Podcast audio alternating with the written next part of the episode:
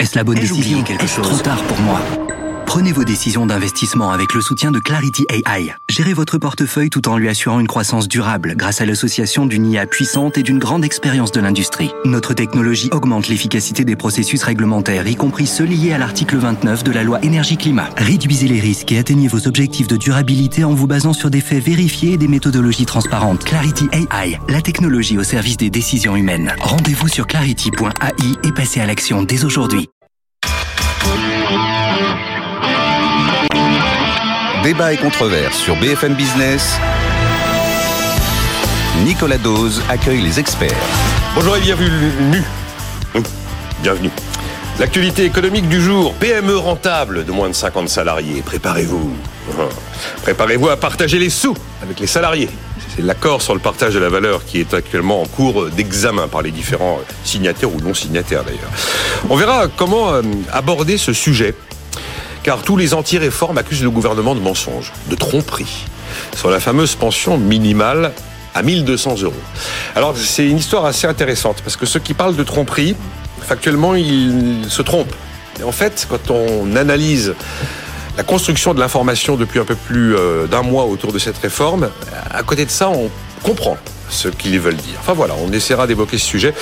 C'est officiel, Bruxelles éloigne à son tour le risque de récession. Alors est-ce qu'on verra si ce, soudain optimisme de tous les conjoncturistes repose sur des choses sérieuses? En tout cas, je peux vous dire qu'on a eu une bonne surprise ce matin, puisque l'INSEE a publié un taux de chômage en baisse de 7,3 à 7,2% au quatrième trimestre. On n'attendait pas un tel recul avant le milieu de l'année 2023. Donc on continue à avoir une belle dynamique de l'emploi qui euh, parfois euh, fait que les économistes sont eux-mêmes un peu déroutés. Faut-il toucher au crédit d'impôt recherche? En l'occurrence, c'est le président de la commission des affaires économiques de l'Assemblée nationale, Guillaume Casse-Barian, qui s'est vu confier le chantier par Bercy de la réindustrialisation verte et il considère qu'il faut verdir le crédit d'impôt recherche. Et puis enfin, eh on évoquera euh, le commerce extérieur français, les déficits jumeaux en de notre pays, déficit public et déficit euh, extérieur, avec, vous le savez, une charge de la dette qui a sérieusement grimpé euh, en un an.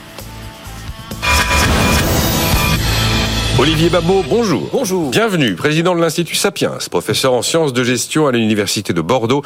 Vous avez publié La tyrannie du divertissement, ne laissez pas les loisirs gâcher votre vie chez Bûcher-Chastel. Laurent Vronsky, bonjour. Bonjour à tous. Directeur général d'Ervor, et puis euh, secrétaire général de Croissance Plus, et membre du comité stratégique des écoles Espérance Banlieue. Tiens, on va en dire un mot. Alors d'abord, je vais quand même faire ma pleureuse ce matin. Parce que euh, à 3h30, du... vous avez vu, j'ai que deux invités. Et qu'est-ce qui s'est passé? 3h30 du matin, la, la voix qui aurait été un petit peu en opposition, très probablement, avec Olivier et Laurent, eh bien, m'avait écrit, tandis que j'étais déjà couché, pour me dire que la fièvre s'était emparée d'elle, cette personne, et donc il n'est pas avec nous. Donc, prompt rétablissement. Mais donc, voilà pourquoi nous ne sommes que, que deux et pas trois, avec euh, peut-être une contradiction qui pourra faire défaut à ce débat, vous m'en pardonnerez, parce que sinon, vous allez m'écrire en me disant, euh, Espérance banlieue, la dernière fois que vous vous êtes venu, c'était un vendredi, euh, Laurent Vronsky, c'était euh, le 27 janvier, et vous vous apprêtiez à passer devant le Sénat mmh. le lundi autour de euh, Espérance banlieue, donc ce réseau d'écoles qui en est à ses dix ans d'existence, qui est une émanation, euh, euh, enfin qui est une initiative totalement privée et dont l'objectif est d'installer des écoles avec des méthodes d'enseignement ultra traditionnelles, mais de préférence dans des quartiers en banlieue plutôt difficiles. Oui. Et ce, ce, passage au Sénat vous a marqué. Oui, c'est une. Euh, en plus, euh, il y a une concomitance avec les, les, les 10 années euh, d'Espérance banlieue et sans doute l'ouverture de notre 18e école en 2023 à Bordeaux. Et donc pour nous, c'est vraiment une marque de reconnaissance de la part du pays sur un effort qui est complètement entrepreneurial, qui est complètement privé, qui est une réponse à un problème de société. Aujourd'hui, l'éducation est un des, des rares thèmes qu'on a un petit peu abordé dans les dans les campagnes présidentielles. Il y a, il y a un vrai souci et nous apportons une réponse et on ne va que dans les quartiers où globalement la République a fini, euh, a fini d'exister. Et donc nous puisons dans le patrimoine national, c'est-à-dire qu'on a, on a, on a rien inventé. Enfin, on incorpore aujourd'hui d'autres méthodes mondiales qui ont fait leurs preuves, mais on puise dans le patrimoine national français euh, pour euh, prendre nos élèves et leur donner deux choses une éducation et également leur expliquer ce qu'est euh, qu'être français. C'est-à-dire qu'être français, c'est pas juste avoir un bout de papier où il y a marqué République française. Donc on les éduque, on leur donne tous les codes et on les forme. Et donc ça a été pour nous un moment, très important au Sénat parce que ce colloque réunissait euh, toutes les toutes les personnes qui euh, qui comptent dans le monde de l'éducation. Enfin, on était limité par le nombre et donc on a pu faire du best practice, c'est-à-dire qu'on a on a on a eu dans un climat extrêmement bienveillant euh, toute une série d'échanges sur ce que 10 ans, euh, 17 écoles, euh, des, des centaines et des centaines d'élèves nous ont appris et donc ça nous permet de restituer pour essayer de d'allumer une petite étincelle pour qu'au niveau du pays on puisse se pivoter à 180 degrés. Euh, vous prenez les élèves de quelle classe à quelle classe déjà CP jusqu'à la troisième. CP jusqu'à la troisième. Ah, en 10 ans, vous avez vu passer euh, presque une génération. Absolument, on commence à avoir les anciens et je rappelle que Espérance banlieue est financée à plus de 90% par euh, des donations privées. Donc il faut aussi, on ouvre des écoles. On a, on a parfois beaucoup de mal à répondre à la demande, ce qui est un vrai, un vrai signe de succès. Mais après, derrière, il faut mettre du charbon dans la chaudière. hein. Eh oui, on, on- enfin, les, ceux qui participent à Espérance banlieue ne s'enrichissent pas. Ah non, non, non, ah bah ça non, ça, ça, ça saurait. Bon. Parce que il y a quand même une contribution demandée aux familles, même des familles qui sont pour l'ensemble très modestes. Il y a une petite contribution, même symbolique, hein, c'est ça. hein. Oui, c'est très important parce que euh, tout ce qui est gratuit n'a pas de valeur. Donc on demande aux gens de participer, c'est-à-dire qu'en clair on fait pas la charité, on, on leur offre une, une éducation de qualité, mais il y a un petit quelque chose et en plus c'est en fonction, c'est calculé en fonction des ressources. Oui, je me souviens avoir été à l'inauguration de celle d'Argenteuil, quand on voit effectivement tous ces enfants qui arrivent avec leur uniforme et qui chantent la Marseillaise devant le lever des couleurs, c'est sûr que euh, c'est inattendu. Mais euh, dix ans après, tout ça est validé. Bon ben voilà, vous êtes euh, vous êtes le patron de PME de l'étape, Laurent Vronsky. Hein. Si vous êtes rentable, aux trois ans de suite, que votre bénéfice fiscal euh, atteint au moins 1% du chiffre d'affaires, faudra partager les sous-sous avec les salariés, monsieur le patron. Mais c'est pas un problème. Bah, très Bah c'est pas, c'est pas, si vous voulez. a- Obligatoirement. Alors le, le problème c'est ça. Ah, ah, ben voilà. Le problème, c'est voilà, c'est le mot obligatoire. Et euh, le, le côté obligatoire sous-entend dans notre beau pays souvent une usine à gaz. C'est-à-dire que euh, dans, dans le contexte que nous connaissons tous, à savoir euh, pénurie de compétences, pénurie de main d'œuvre, hyper compétitivité, surenchère de des salaires dans certains domaines, veux dire, on n'a pas attendu ça. C'est-à-dire que euh, mon engagement à Croissance Plus depuis plus de 20 ans, je rappelle que la l'ADN de Croissance Plus, c'est le partage de la valeur. Donc on n'a pas attendu le gouvernement pour nous expliquer comment gérer nos boîtes. Je dis ça très gentiment, sans agressivité aucune. Ce sont les partenaires sociaux là qui ont, po- qui Oui, ont mais commis un accord. Parce que Sous pression du gouvernement. Ah oui, ils ont eu une lettre de mission. On avait, on avait une épée Damoclès. Donc moi, ce que je crains, je veux dire que de, de- de partager la valeur, ça ne pose aucun problème problème.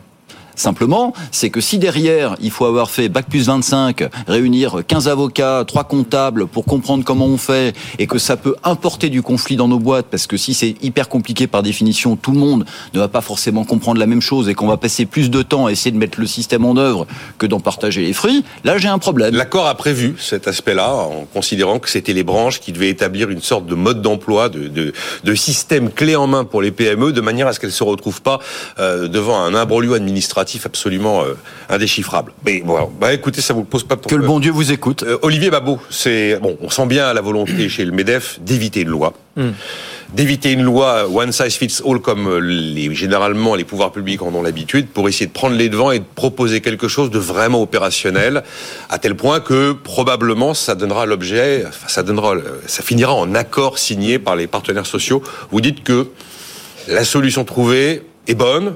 C'est la moins mauvaise. Comment vous la lisez? Sachant que le mot dividende salarié n'apparaît plus nulle part. Absolument. C'est c'est intér- c'est intéressant. La, première chose à dire, c'est que tactiquement, c'est probablement une bonne idée, en effet, euh, essayer de, euh, pour, euh, comme on dit, devancer l'appel, n'est-ce pas, et, éviter évidemment qu'une loi un peu plus incontrôlable, très souvent plus exigeante, et puis moins bien faite, parce qu'effectivement, ce euh, s'appu- s'appuyant, s'appliquant à, la- à tous les cas, euh, ce soit voté. C'est la première chose. La deuxième chose, c'est en effet, comme dit, euh, comme tu dis, euh, il faut vraiment prendre en compte le coût de la procédure. Il y a un truc qu'on qu'on n'a jamais vraiment comptabilisé en France, c'est le coût pour les entreprises de la complexité réglementaire. Quand vous êtes une très grande boîte, c'est plusieurs salariés à temps plein que vous employez uniquement pour gérer cette complexité euh, dans, dans plein de domaines et vous, vous arrêtez pas de- d'en rajouter. Ça, c'est un truc qu'on prend jamais en compte dans les études d'impact. On fait comme si les entreprises allaient pouvoir gérer la complexité sans aucun problème. Bon. Et la troisième chose, bah, c'est euh, ce, ce, vrai, ce débat, il arrive pourquoi? Parce qu'il y a tout un débat sur le partage de la valeur ajoutée. Oui. Alors, il faut quand même redire que quand vous regardez les chiffres sur le partage de la valeur ajoutée au niveau national, évidemment, ce sont des moyennes. euh, on a un partage qui a progressé en faveur des salariés contre le capital euh, sur la longue durée depuis 1950. Ça, c'est vrai. Enfin, on était environ 50% de la valeur ajoutée pour les salariés autrefois. On est aujourd'hui à environ 60%. Donc, il y a, il y a un progrès qui est réel. C'est-à-dire qu'il n'y a pas, contrairement à ce que certains peuvent suggérer, il n'y a pas pas de captation de la valeur ajoutée par le capital. Il n'y a pas de préemption, de phagocytage. Non, c'est pas du tout ce qui se passe. Alors après, il y a de l'intéressement la participation. C'est déjà nécessaire. Enfin, c'est déjà obligatoire quand vous êtes une entreprise de, de plus de donc 50 salariés. Salariés, Euh, oui. Donc voilà, ça, ça existe déjà. Et puis, les entreprises n'ont pas attendu pour essayer euh, d'intéresser, euh, de, de faire que les gens soient intéressés à, aux résultats collectifs. Mais pour les très petites entreprises, il faut pas oublier Pas que... concerné en dessous de, en dessous de 11, on n'est pas Oui, concerné. enfin, hein. bah, jusqu'à 11, enfin, C'est les 11,49. Les 11,49. Ouais. 12-13, vous êtes quand même pas un très, une très grosse Ah entreprise. oui, mais il y a un effet de Euh, seuil, hein, ben, ça, bien bah, sûr. Le dividende, c'est- aussi une façon pour, euh, pour le, le- le- le dirigeant de toucher une partie des valeurs de son entreprise qui n'est pas liquide. Alors- Vous voyez, donc à un moment donné, c'est toujours le problème. On a tendance, euh, donc on n'a pas dit dividende salarié, mais enfin, s'il y a un dividende salarié, est-ce qu'il faudrait euh, qu'il y ait un salaire actionnarial? C'est-à-dire euh, à ce moment-là, euh, enfin, si, si, si tout est si tout est mêlé, s'il y a plus de, de séparation, par exemple de la prise de risque, eh ben euh, on, brouille en partie les cartes et on brouille le signal parce que euh, l'actionnaire, d'une façon ou d'une autre, il prend la, la prise de risque. Alors c'est difficile de rendre euh, de, enfin, de, de, de rendre collectif euh, le gain. Mais à ce moment-là, euh, de, de privatiser la perte, Euh, parce que s'il y a une perte à ce moment-là, euh, de quelle façon elle devrait être euh, impactée par le salarié? Théoriquement, elle l'est pas du tout. Hein, n'est-ce pas? Euh, Donc voilà, ça pose plein de questions et en fait des questions philosophiques sur la compréhension aujourd'hui bah, du rôle des différents acteurs euh, de, de- de création de valeur. Bon, après, euh, il y a cette angoisse. Enfin, chez les trois syndicats réservés, CFTC, CFE-CGC et CFDT, il y a la crainte que, euh, en multipliant les participations, intéressements, partage de la valeur, primes et compagnie, eh bien, il y a fait un effet de substitution aux hausses de salaire. En plus, Mm. c'est tout à fait vrai, Bon. évidemment. Moi, j'ai des. C'est pas les mêmes cotisations. Oui. Pareil. Et après, Benjamin Correa disait hier quelque chose de juste. hein. À force de multiplier des systèmes qui sont plus ou moins défiscalisés, plus ou moins désocialisés, euh, oui, oui, on les assèche, euh, les caisses de financement de la sécurité sociale. Et c'est vrai qu'on peut mettre de la désocialisation partout, mais il y a un moment, il faut bien le financer, le système de sécurité. Ça avait une part de revenus sur laquelle vous n'avez pas de cotisation directe. Ouais, ouais, par non, non, mais- Ça compte pas pour la, la retraite. C'est tout le problème des, des fonctionnaires qui ont une grande part en prime et les primes, elles, elles cotisent pas pour la vieillesse. Voilà. J'ai, des auditeurs qui m'ont, enfin certains, un récemment, je sais plus comment il s'appelle, qui indiquait qu'il était quand même dans une boîte qui fonctionnait très bien où il y avait jamais rien pour les salariés. Hmm. Voilà. Bon. Eh ben, cette entreprise, si elle est entre 11 et 49 salariés, elle aura la contrainte cette fois-ci, avec le calcul que lui fournira la branche, de reverser quelque chose avec l'un des outils. Vous vouliez réagir Oui, je voulais juste préciser que euh, on, on ne peut pas, je veux dire, que comparer par exemple une start-up euh, qui, euh, par définition, démarre avec très peu de capital, ne peut pas payer des compétences euh, à la hauteur des valeurs du marché et donc distribue des actions gratuites. Alors tout le monde a ces images d'épinal où vous avez en clair la standardiste qui devient multimillionnaire au bout de 10 ans. Alors ça, c'est dans les films, hein, ça c'est dans les séries américaines. Alors oui, on a pour, pour une standardiste qui est devenue multimillionnaire, vous en avez 100 000 euh, qui, grosso modo, le papier ne vaut plus rien. Mais on ne peut bien sûr pas comparer l'histoire du peintre chez Google qui est voilà. Bon, bah, enfin, Mais on- évidemment, je veux dire que les, les, les temps des entreprises sont pas les mêmes. Quand vous êtes dans la tech, c'est pas le même temps que quand vous êtes dans les compresseurs d'air. Bon, donc euh, bien. C'est le métier d'Hervor, les compresseurs. Voilà, et donc par rapport à ça, je veux dire que les systèmes d'intéressement, les systèmes, je dirais, de partage de la valeur ne peuvent pas être les mêmes. C'est pour ça qu'on imagine quelque chose qui est réalisé branche par branche. Donc il faut, il faut, il faut Et- être simple. Bon. Il faut être simple. En tout cas, ils veulent absolument trouver un accord parce que sinon, ils savent que Bruno Le Maire euh, agira. Il avait dit, Bruno Le Maire, il y aura un loi, une, enfin un texte contraignant au cours du quinquennat. On peut considérer que cet accord est un texte, mais pas un texte de loi.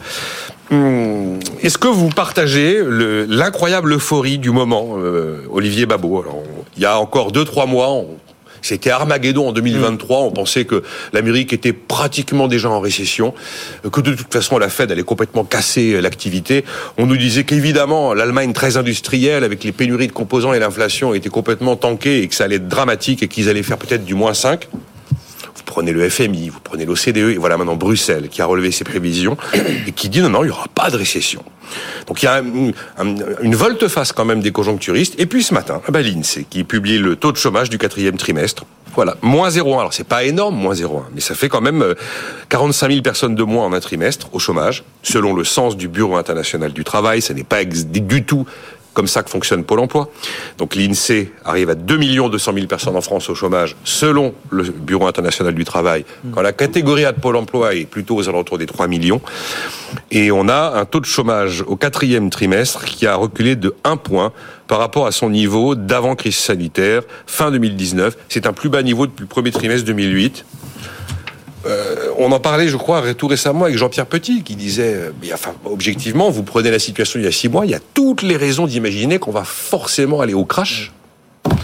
Et là, l'emploi, l'investissement, les intentions d'embauche, même le moral des chefs d'entreprise, les carnets de commandes, le, il y a de quoi en perdre un peu son latin, Olivier. Je sais pas comment vous regardez cette situation. Ah on connaît le mot de Churchill, hein, euh, la prévision économique existe pour rendre les astrologues respectables. Donc encore une fois, oui, il faut bien peut-être faire un monde honorable. Moi je, faisais partie de ceux qui étaient très inquiets il y a, quelques mois parce qu'effectivement on regardait que les, prévisions n'arrêtaient pas de baisser, on les revoyait, on les revoyait à la baisse. Bon, déjà, il vaut mieux aller bien et pas savoir pourquoi qu'aller mal et savoir pourquoi. Donc déjà, bien, pas mal, pas mal. non, mais euh... on va pas se plaindre, je veux dire. Bon, c'est déjà une bonne. Je suis résolument heureux. Laissez-moi dans mon ignorance. Hein. Je, ne sais, je, ne sais, pourquoi toutes ces choses nous échappent, feignons d'en être les organisateurs. Oui, oui, oui, exactement. C'est très, Alors, nous, on n'a rien organisé. Alors, qu'est-ce qu'on peut dire? Ah, Parce qu'il y a les marchés aussi qui sont, qui sont quand même encore extrêmement bien orientés après une année terrible en 2022. Il y a eu un dressement qui fait que euh, ils n'ont pas totalement effacé les pertes la plupart du temps, mais enfin quand même on est on est extrêmement bien orienté. Alors est-ce que on n'avait pas à cause de l'inflation anticipé déjà des hausses très très fortes de taux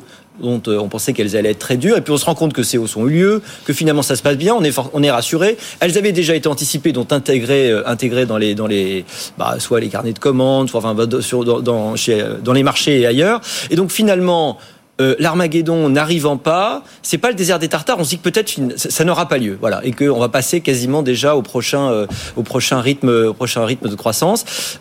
Une inflation dont on pense qu'elle elle, elle, va arriver à son pic, et peut-être qu'elle y est déjà arrivée, donc enfin, ça c'est un, une aspiration assez fort.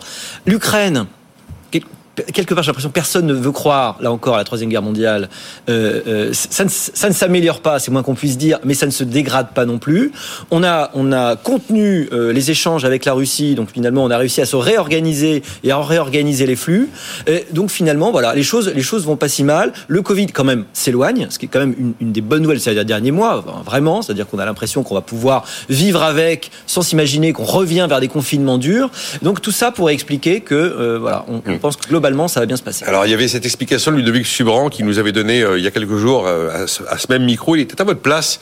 Il avait un peu douché les, les espoirs d'une vie meilleure 2023-2024. Il disait, non, arrêtez de rêver, on est tout simplement en train de vivre la queue de comète des quoi qu'il en coûte. Quand on a mis autant d'argent dans le système, bon, ça roule un peu, ça se déverse un peu, ça a un effet un peu positif. Mais euh, par exemple, il rappelait que... Mais il n'y a, pas que nous. oui, non, mais il n'y a pas que nous. et c'est vrai qu'il y a une vraie angoisse en Europe pour savoir si cette fois-ci l'hiver 23-24, on le passe comme l'hiver 22-23. Et il semblerait quand même, moi je suis pas un spécialiste euh, des, des, remplissages de cuves de gaz hmm. et des niveaux des barrages hydro hydroélectriques. Mais euh, le, le, sujet existe et notamment sur le sur, sur, le gaz. Vous faites partie de, de ces gens heureux, euh, Laurent Vansky ah bah moi je suis je, je, je, suis heureux en permanence. Oui mais je, vous connais, vous êtes, vous êtes le cycliste qui sait que s'il arrête de pédaler, le vélo tombe. Ah bah moi j'ai pas le choix, si vous voulez, moi j'ai le dos à la mer. Donc je pense que le pessimisme d'humeur et l'optimisme des circonstances. Et euh, par rapport à ça, je suis pas dans l'optimisme B1. Simplement, moi, mon indicateur, c'est le carnet de commandes et, euh, qui reflète exactement le moral de nos clients. Alors, et eh ben alors, vous en êtes tout. comment, comment ça se passe? Après, on peut lire dans les entrailles de sanglier, on peut, on peut interpréter des tas de choses, mais oui, etc. Donc, ce que je peux vous dire, c'est que l'année 23, elle va être marquée au saut de l'incertitude. C'est une évidence. Donc moi, je je serais pas aussi rapide à dire que ça y est, c'est formidable, on est on est reparti sur un cycle ascendant où ça y est, euh, la, crise euh, est au, est au coin de la rue. Personne n'en sait rien. Donc aujourd'hui, ça va bien. Je veux dire qu'on a, on a un carnet de commandes qui est bon, on a un bon niveau d'activité, mais je rappelle que depuis maintenant le début du Covid, c'est-à-dire mars 2020, nous avons géré, moi j'ai répertorié six crises systémiques. Et moi, j'en avais quand même géré dans ma carrière de. Six crises systémiques du. Alors, je vois on a Covid, je bah, vois. On a, eu crise chaîne, chaîne d'approvisionnement, énergie. Voilà, c'est ça. Inflation, pénurie de main d'œuvre. Oui, oui, d'accord. Donc, si vous voulez, et ça, en l'espace, je dirais, de, c'est tous les six mois. Ça fait une tous les six mois. Moi, j'en ai géré, j'en ai, j'en avais géré six en 30 ans de carrière. Donc on voit que les cycles s'accélèrent. Mm. Donc on ne sait absolument pas ce qui va se passer. Je peux vous dire que le niveau d'incertitude au niveau des agents économiques, il est maximum aujourd'hui. Donc les, les acteurs économiques ne commandent que quand vraiment ils ont le besoin. Donc très bien, mais je veux dire que ça peut changer dans, dans, dans 15 jours, 3 semaines. Et je ne suis pas en train d'essayer de faire peur aux auditeurs, c'est ce que nous vivons tous les jours. Donc, pour l'instant, ben, je dirais tout ce qui est pris, les plus à prendre. Très bien, ça se passe plutôt pas mal, mais les choses peuvent changer dans un mois ou deux. Voilà l'environnement dans lequel on est. Voilà pourquoi nous devons avoir une agilité et une souplesse maximum. Voilà pourquoi nos gouvernances, ils ont un truc à faire, un seul, c'est d'éviter de mettre des camisoles de force aux entreprises avec des systèmes complètement, je dirais, ubuesques où personne ne comprend rien. Donc, je pense qu'on va rentrer dans une période de turbulences importantes, où on va avoir des descentes d'altitude et des montées d'altitude très rapides, très courtes, et pour ça, il faut pouvoir planer, il faut pouvoir être extrêmement souple. Moi, je me suis fait une réflexion, je ne sais pas ce qu'elle vaut, euh, qui n'a absolument aucune valeur académique, qui ne relève absolument pas de l'observation économique d'ailleurs c'est que euh, on sait que l'être humain est capable de finalement de s'adapter à des situations extrêmes, même alors que même lui pouvait l'ignorer et, pouvait en douter. Et je me demande si on n'apprend pas à vivre avec un virus, si on n'apprend pas à vivre avec des bruits de bottes, si on n'apprend pas à vivre avec de l'inflation et euh, avec un choc énergétique qui est presque plus violent que celui des années 70, on apprend à vivre avec. Mais vous, vous avez raison. Et, là, c'est d'une subjectivité totale ce que je dis. Hein. Mais attention, je veux dire, il y a apprendre à vivre avec et il y a occulter. C'est-à-dire que, par exemple, euh, Olivier parlait de la guerre en Ukraine. Euh, il il faut pas croire un instant que si ça va s'installer dans le paysage et que je dirais, il, va, il va se passer quelque chose. On, on, ne sait pas quoi, mais je veux dire que le jour où ça se passe, ça sera forcément quelque chose de grave. Bon, toute la question, c'est quand? Timing is everything, n'est-ce pas? Bah, ce qui est frappant, c'est que en reprenant toute la moisson des derniers indicateurs de conjoncture, euh, tout ce qu'on avait imaginé à horizon 6 mois, 8 mois arrive beaucoup plus tôt, l'inversion des pics d'inflation. Là, l'INSEE pensait qu'on aurait une baisse du taux de chômage mi-2023. Eh bien, elle est intervenue au quatrième trimestre 2022. C'est quand même des gens sérieux. Finalement, tout est plus rapide. Mais même la reprise. Je vais, je, vais pas être l'avocat des, économistes et des pronostiqueurs, mais si on vous avait dit que, je veux dire, dans les sociétés occidentales, on allait en clair confiner tout le monde, ah ben personne ne sortirait de chez soi euh, et que tout le monde allait se mettre au télétravail, jamais vous, vous l'auriez cru, moi le premier.